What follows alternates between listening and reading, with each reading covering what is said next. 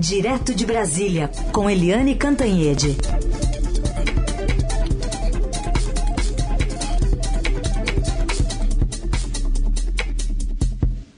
Eliane, bom dia.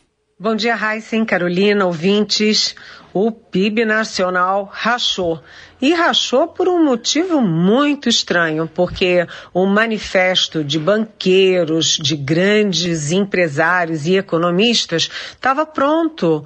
Eram seis parágrafos pedindo o quê? Serenidade, diálogo, pacificação política, estabilidade institucional, né? E foco em ações e medidas urgentes para reaquecer a economia, gerar empregos, trazer mais segurança para as famílias brasileiras. Ou seja, um manifesto normal, natural, que não era contra o governo, que não era um ataque direto a ninguém. Mas uh, bastou o presidente da Caixa Econômica e o presidente do Banco do Brasil saberem para já deduzirem que, olha, é mais um movimento, sei lá, de repente dos comunistas, né, esquerdistas, esses banqueiros comunistas brasileiros são como jabuticabas, só dão aqui no Brasil.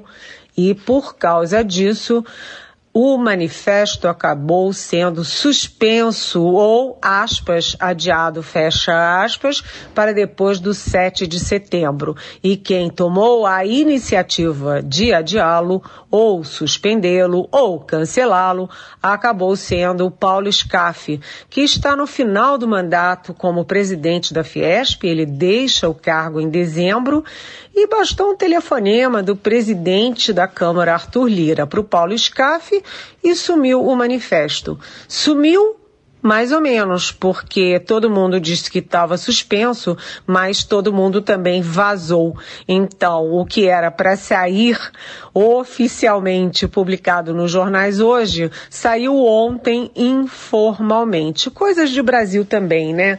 Tem um ridículo, tem algo patético no ar.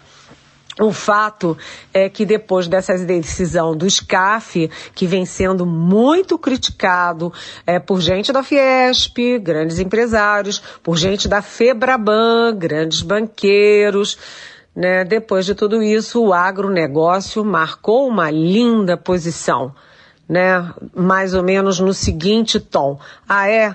Vocês Banqueiros, empresários vão fugir da raia, vão deixar de publicar oficialmente o manifesto?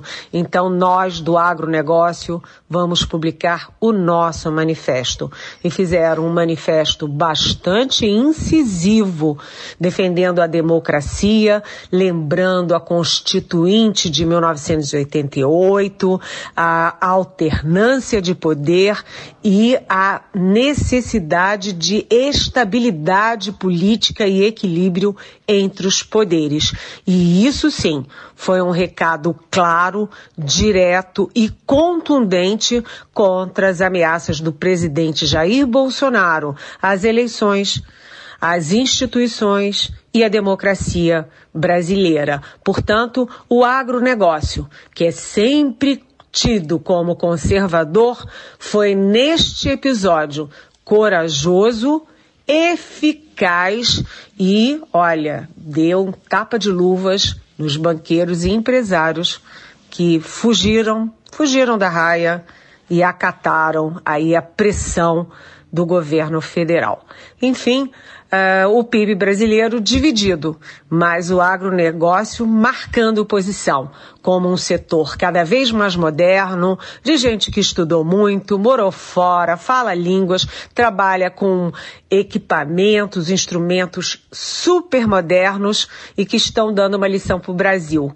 A direita não é essa direita que a gente vê tosca lá no Palácio do Planalto, ameaçando com golpes, querendo todo mundo armado.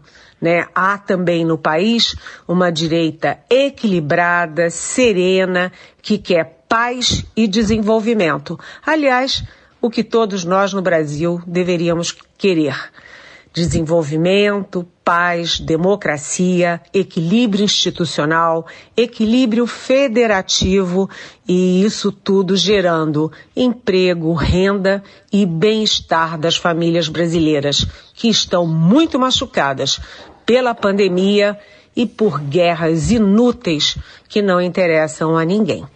Beijão para vocês, até amanhã.